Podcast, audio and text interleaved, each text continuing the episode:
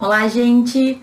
Boa noite, boa quinta-feira para todo mundo. A gente vai começar agora o nosso Professor Responde, já é o número 28, se não estou enganada. Hoje a gente recebeu várias questões, várias perguntas. A primeira pergunta que eu recebi é o seguinte: como gravar artigos? Certo? E quando a gente pensa em como gravar artigos, eu entendo que a pessoa está querendo decorar artigos, né? Lembrar o artigo na cabeça. E várias vezes eu já falei que a decoreba, só decorar por decorar, não é a melhor coisa do mundo. Eu, inclusive, quando dou aula de matérias que tem código, eu jamais faço que os meus alunos decorem, porque eu acho que o que a gente decora a gente acaba esquecendo. Então, nas minhas provas de faculdade, como professora, eu sempre deixo que os alunos usem o código, porque para mim é mais interessante que eles busquem no código e saibam encontrar e saibam lidar com o código interpretado que apenas decorar. Agora, o artigo, muitas vezes, ele vai ser sim útil que a gente lembre em razão da prova da OAB, certo? Então, na prova da OAB, muitas vezes a gente vai ter uma decoreba, mas, de forma geral, eu acredito que a decoreba, ela não resolve muito a nossa vida. Dito isso, em resumo, dito que nem sempre e quase nunca a decoreba vai ser o que vai resolver a nossa vida, a gente tem algumas técnicas assim para lembrar dos artigos, para tentar memorizar, digamos assim. A coisa mais simples que a maioria das pessoas vai que dizer é ler até decorar. Leia até que aquilo entre na tua cabeça e tu não esqueça mais. Mas muitas vezes a gente não consegue fazer assim. Então, o que eu faço quando tem um artigo muito importante que eu preciso lembrar, que eu preciso lembrar como está escrito, que eu preciso lembrar de prazo e tudo mais? Eu sempre tento fazer uma conexão, certo, daquele artigo, daquilo que ele fala com a minha própria vida ou com alguma questão que eu vá me lembrar. Não é que seja super fácil, mas é algo que tem que começar a fazer para construir um hábito, de certa forma. Então, digamos que a gente está falando lá do artigo 5 certo? Ah, é direito lá, a liberdade, a honra, aqueles 70 e poucos incisos. Como é que eu vou decorar o artigo 5 Tu tem que fazer uma conexão com coisas que te façam lembrar. Então, por exemplo, sempre que eu penso lá no direito à honra, eu lembro da boa imagem das pessoas, né? Ah, como as pessoas gostam de ter a sua imagem preservada. O quanto isso é importante. É legal também tu fazer relação com casos concretos. Então, por exemplo, vocês já ouviram falar do caso lá da Xuxa Meneghel? Que ela processou o Google porque o Google ele apresentava alguns resultados quando procurava o nome Xuxa pedófila. Esse caso, gente, ele ainda tá rolando, tá? Tem vários processos, já chegou no STF, acredito, acho que tá no STF, inclusive, para que se decida se a Xuxa tem direito ou não de que se omitam os resultados das buscas Xuxa pedófila. E aí? Eu me lembrando disso, eu já penso no direito à honra, no direito ali que a pessoa tem de manter ali a sua privacidade, de manter a sua história de certa forma preservada, o direito ao esquecimento, que é uma coisa que está muito em voga. Certo? Então, assim, sempre que tu estiver lendo uma lei seca, eu sei que é difícil, a gente nem entende o que o código quer dizer, certo? Mas o que, que tu vai fazer? Tu vai tentar lembrar de algum caso, lembrar de alguma situação que te faça uh, recordar do que diz a lei. Então, aqui é mais uma técnica de memorização do conteúdo, dos princípios, do que efetivamente da letra fria da lei. Vou ser muito sincera. Aquelas perguntas que fazem com que a gente erre por causa de uma vírgula, por causa de uma palavra, eu acho uma avaliação muito injusta, bem sinceramente. Mas normalmente, quando tu consegue te lembrar do que dizia a lei no seu contexto, então eu não preciso lembrar exatamente da palavra e da vírgula. Eu tenho que lembrar mais ou menos o que acontecia, ou de que maneira a lei, o código, enfim, determinava aquela situação. Se tu conseguir guardar aquilo lá com alguma questão da tua vida, uma questão de alguém que tu viu acontecer, um caso concreto, tenha certeza que vai ser mais fácil guardar. Outra coisa que tu pode usar também é ir lendo e marcando com diferentes cores de marca-texto. Então, por exemplo, uma cor para as exceções, uma cor para prazo, uma cor para artigos que caem com recorrência, né? Com frequência em provas de concurso, em provas, enfim, que tu encontra na internet, né, daquelas provas que já foram realizadas anteriormente. Então, tu vai ter que ir adaptando. Mais uma vez, eu não sou a favor, eu não sou favorável da decoreba, certo? Mas de vez em quando a gente precisa sim lembrar de artigos. Eu também te digo que na vida, como tu vai ter uma vida profissional, vai ter artigos que tu vai lembrar porque tu vai ver muito. Então, faz parte, ok? É isso. A gente tem que decorar de vez em quando, não é a melhor questão, mas associa com questões da tua vida e também usa marca-textos de coisas diferentes, porque normalmente ajuda, ativa a nossa memória quando a gente faz esse tipo de leitura de marcação. Ok? Quais são as maiores deficiências no ensino do direito nas faculdades? E aqui, pessoal, a gente pode pensar em várias coisas, a gente pode pensar em várias deficiências que nós temos. E basta a gente olhar aquilo que a gente tem dificuldade. Então, qual que é a maior dificuldade, pelo menos na minha percepção, que a gente tem quando a gente sai da faculdade? Que é uma deficiência muito séria. Ter o contato com a prática. Então, uma das deficiências, um dos pontos que a faculdade deixa muito a desejar é fazer com que o aluno de direito esteja no mundo real. Então a gente vai para a faculdade e lá a gente acha que a gente vai sair super pronto, já vai sair o advogado perfeito, ou então vai, vai sair preparado para vivenciar a vida de um juiz, a vida de um promotor, etc e tal. E aí? E aí que não é assim que acontece. Quem é advogado, quem se forma e vai para a área da advocacia, descobre na pele, assim, na vivência, que tem muita coisa que a faculdade não nos ensina. De coisas muito simples, a, por exemplo, como é que eu faço para pagar lá as custas um processo, a coisas mais complexas. Por exemplo, na minha faculdade de Direito, eu não tive aula sobre o juizado especial civil. Então, eu fui aprender, entender sobre o JEC já depois de formada, quando eu comecei a me inteirar, porque tinha um concurso para juízes leigos e porque alguns dos processos, muita, muitas vezes, vale a pena tu entrar no juizado especial. Mas na minha faculdade, no máximo alguém citou, mas ninguém nunca efetivamente explicou, sabe? Um dos pontos, então, é esse contato com a prática. Outro ponto que eu acho muito complicado, que eu sinto que as faculdades elas não nos auxiliam, é fazer com que a gente entenda o direito de uma forma mais simplificada. Ou seja, fazer com que a gente tenha uma visão geral, de certa forma. Porque, gente, o nosso ensino jurídico, o ensino, na, verdade, todo o ensino, ele é baseado em compartimentos, sabe? Então, é claro que é uma maneira que a gente tem de ensinar e de aprender.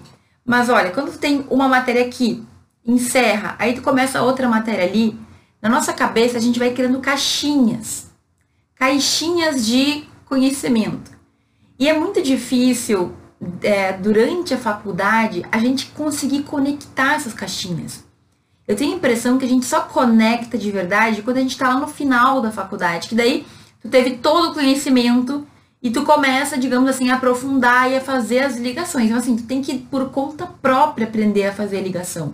Eu não posso nem culpar os professores, porque muitas vezes o professor tenta fazer uma conexão e mais complica do que auxilia.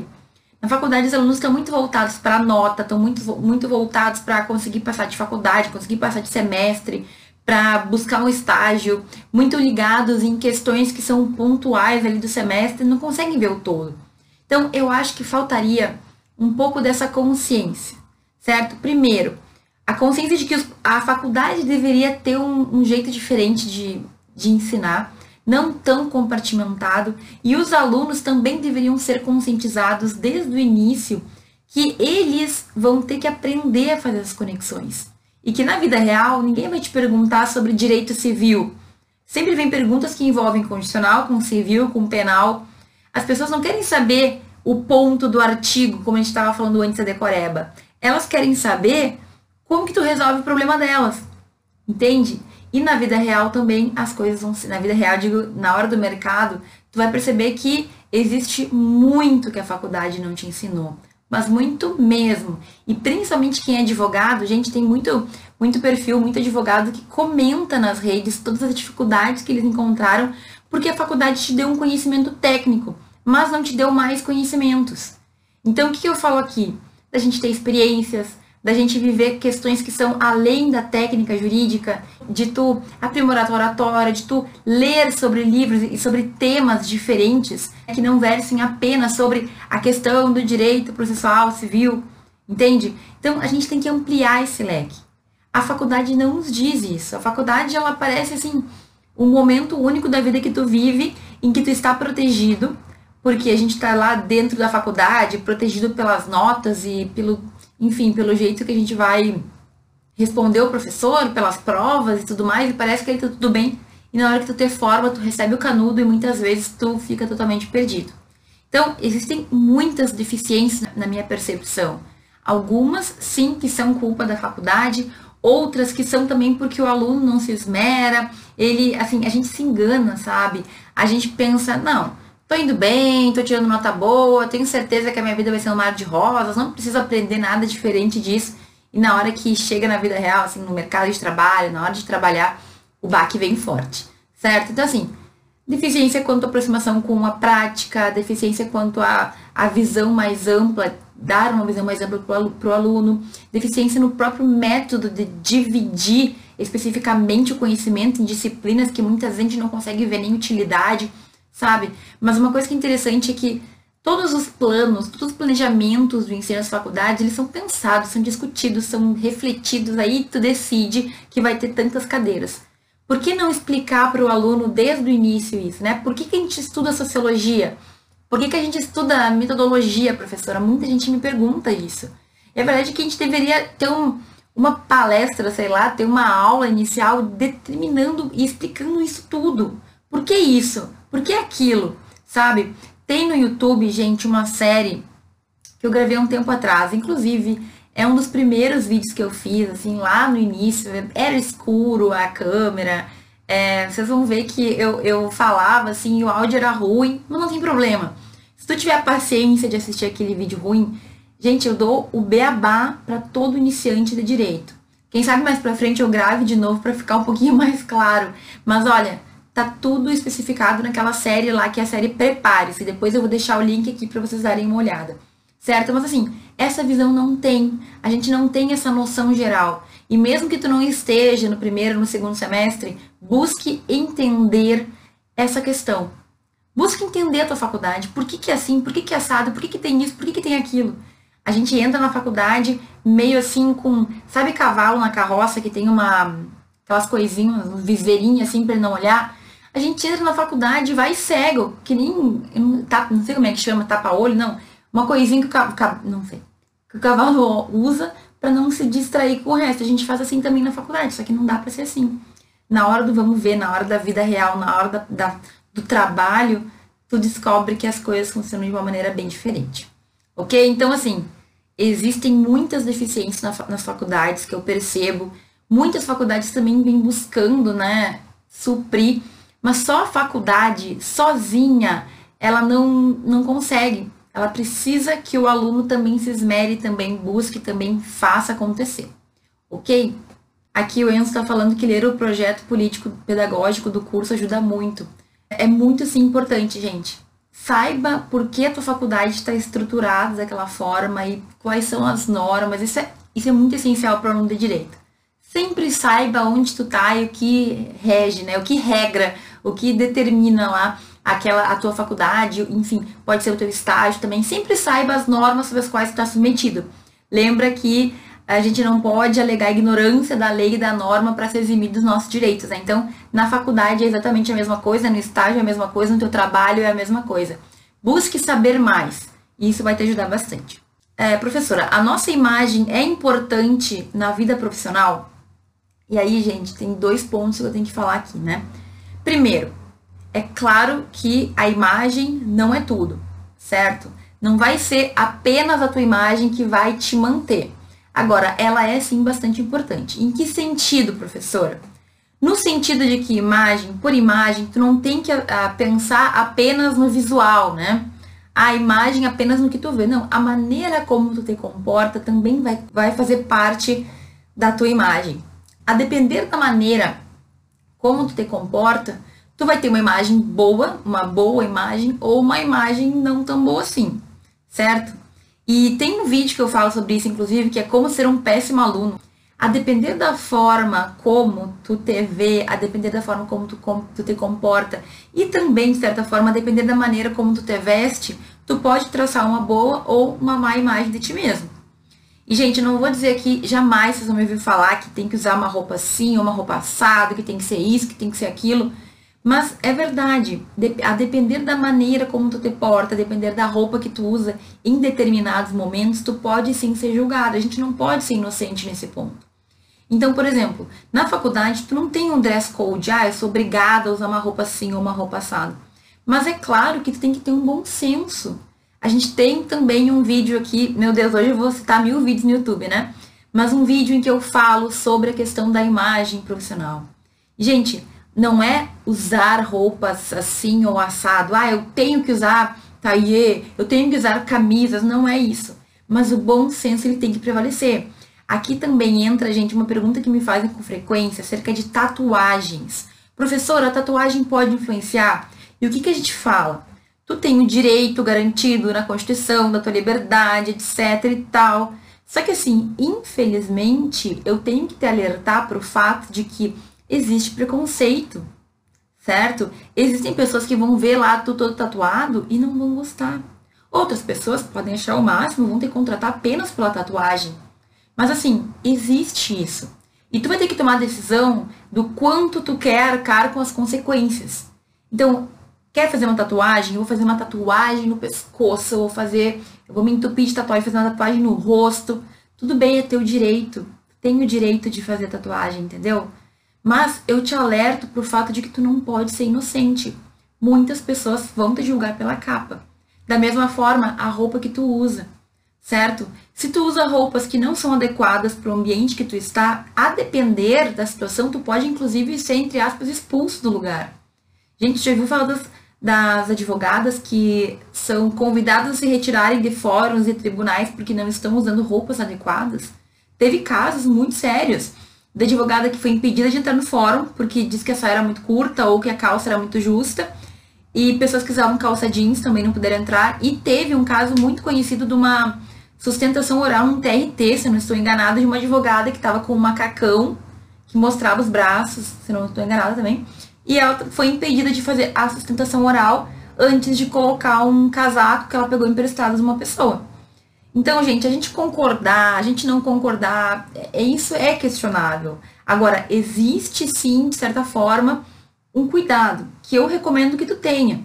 Então, manter-se limpo, né, de preferência, usar uma roupa limpa, tomar banho, sei lá, passar perfume, se for possível, é, manter uma aparência, isso pode, inclusive, te ajudar. E a gente não pode ser bobo, gente. A imagem pode fazer muita diferença.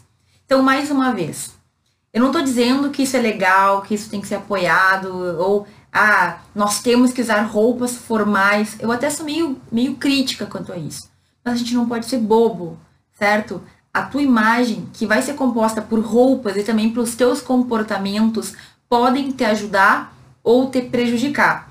É que nem eu falo, bons alunos, e bons alunos existem várias maneiras de a gente classificar, sempre sendo aqueles que os professores vão lembrar na hora de recomendar para um estágio, para um emprego, para alguma coisa. Ah, tem uma bolsa, eu vou dar para o bom aluno que me traz uma boa imagem, que é reforçado, que tem boas atitudes, ou eu vou dar para o imaturo lá que não consegue aceitar uma nota negativa, ou para aquela pessoa que é totalmente desleixada, que não tá nem aí para nada. Então, a gente tem que ser crítico, certo? Mas no sentido de criticar a gente mesmo para, te observa, será que aquele é o momento de tu eh, defender certa bandeira? Porque a gente tem sim que defender aquilo que é importante, os nossos valores, aquilo que a gente acredita. Mas em alguns momentos tu vai ter que pagar um preço para isso, e tu vai ter que pensar se tu quer ou se tu não quer pagar o preço para defender certas bandeiras, para defender valores ou pensamentos que tu acredita. É tão importante para ti? Então, ok. Mas saiba que tu vai pagar um preço. Infelizmente, nós temos uma sociedade principalmente no direito que é muito tradicional. Então, a questão da tatuagem, gente, não é proibido de forma alguma, mas de, a depender do local que tu fizer, do tamanho que tu fizer, saiba que isso sim pode te prejudicar, tá? Infelizmente é assim. Professora, você é organizada em tudo? E assim, gente, não sei se tu acredita nisso, mas eu sou virginiana. Isso é um signo que dizem que é de pessoas que são muito organizadas. E eu sou mais ou menos. Por quê? Porque tem coisas que eu sou extremamente organizada, assim. Eu gosto muito de fazer tabela e de fazer lista, por exemplo. Sou, eu adoro, é uma coisa que me ajuda muito. Tanto é que eu falo que até para decidir coisas importantes eu faço listas, ok? Agora, Na minha vida pessoal, tem várias coisas que eu não sou tão organizada como eu gostaria de ser. Eu até imagino na minha cabeça, assim, como é que eu vou fazer, mas nem sempre eu consigo fazer, entendeu? Mas eu acredito que a gente sempre vai ter vários lados, né? Então, ah, eu sou mais organizada nisso, menos organizada naquilo. Por exemplo, a minha mesa. A minha mesa é uma batalha. A minha mesa, eu tenho que estar cuidando o tempo inteiro. Porque se eu piscar, minha mesa já tá uma bagunça. Cheia de coisa, cheia de livro, caneta jogada e tudo mais. Então, não existe organização 100% na minha vida. Talvez não, exista na tua também. Se tu tem organização 100%, parabéns. Isso é muito difícil. Agora, a gente tem que medir, né? O que é importante que eu seja organizado? Nos estudos é muito importante. Aquela história da minha agenda que eu falo sempre para vocês, que todo domingo eu faço a lista de tarefas. Gente, é uma organização muito básica e muito boa e muito importante.